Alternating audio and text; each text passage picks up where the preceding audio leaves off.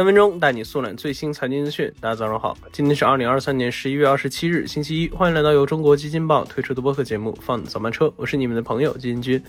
首先，我们先来听几条快讯。十一月二十五日晚间，据北京市公安局朝阳分局通报，近期北京市公安局朝阳分局依法对中植系所属财富公司涉嫌违法犯罪立案侦查，对谢某某等多名犯罪嫌疑人采取了刑事强制措施。而就在几天前的十一月二十二日晚间，中植系的雷也终于爆开。按照中介机构模拟合并口径测算，中植集团总资产账面金额约两千亿元人民币，剔除保证金后，相关负债本息规模约为四千二百到四千六百百亿元。近日，证监会网站显示，博时基金提交了设立子公司审批的申请。据中国基金报记者了解，上述子公司或为公募 REITs 专业子公司。那随着公募基金高质量发展意见出台，基金行业布局公募 REITs 子公司的热情高涨。多位业内人士看来，成立专业子公司可以更好地推动公募 REITs 专业化发展的途径。近日，TikTok 正在洽谈投资印度尼西亚 To Go 集团旗下的电商平台 Tokopedia，这是其试图在印尼市场重启电商业务的几个选择之一。知情人士称，两家公司正在研究对 Tokopedia 的潜在投资，该投资可能会在未来的几周内完成。好，快讯之后，今天咱来聊一聊预制菜。前几天，马云新成立的一家公司再一次将预制菜加热到了大家的眼前。十一月二十二日，马云名下的杭州马家厨房有限公司正式核准成立，经营范围含食品销售、仅销售预包装食品、货物进出口等等。那这一消息随即被外界解读为马云入局预制菜，也导致股市预制菜概念迎来异动。根据 Win 的数据，当日预制菜概念四十九家公司中，四十五家收涨，最高一只涨幅超过了百分之二十九。不过，就在刚刚过去的周六，马云前助理陈伟在朋友圈对此进行了辟谣。他表示，马家厨房不会做预制菜。那虽然我们可能看不到马云亲身入局，但这一事件背后的预制菜在今年是实打实的火了。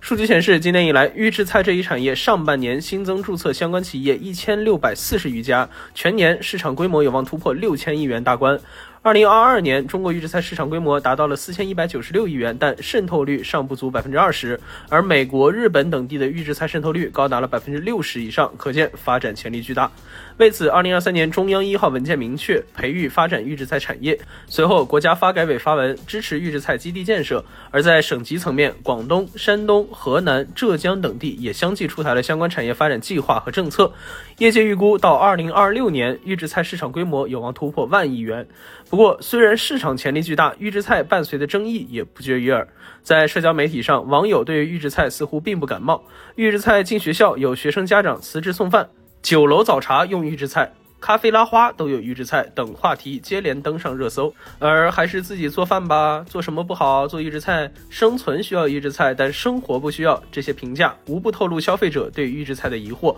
那简单来说，预制菜这个产业存在着一个不可能的三角，它们分别是菜品的质量、口感和便捷性，同时满足两项比较简单，但如何三者兼顾是摆在预制菜企业中的一大难题，而这也是消费者们对预制菜抱有怀疑的根源所在。与此同时，预制菜的监管一直以来也都是一个老大难的问题。虽然说今年在杭州举行的中国国际预制菜品牌大会上，中国饭店协会也发布了预制菜产品分类及评价、预制菜质量管理规范两项团体标准，但对于预制菜这一产业链贼长的行业，从农产品加工到物流供应，再到摆上餐桌，每一个过程中都有无数个小环节需要监管，难度可想而知。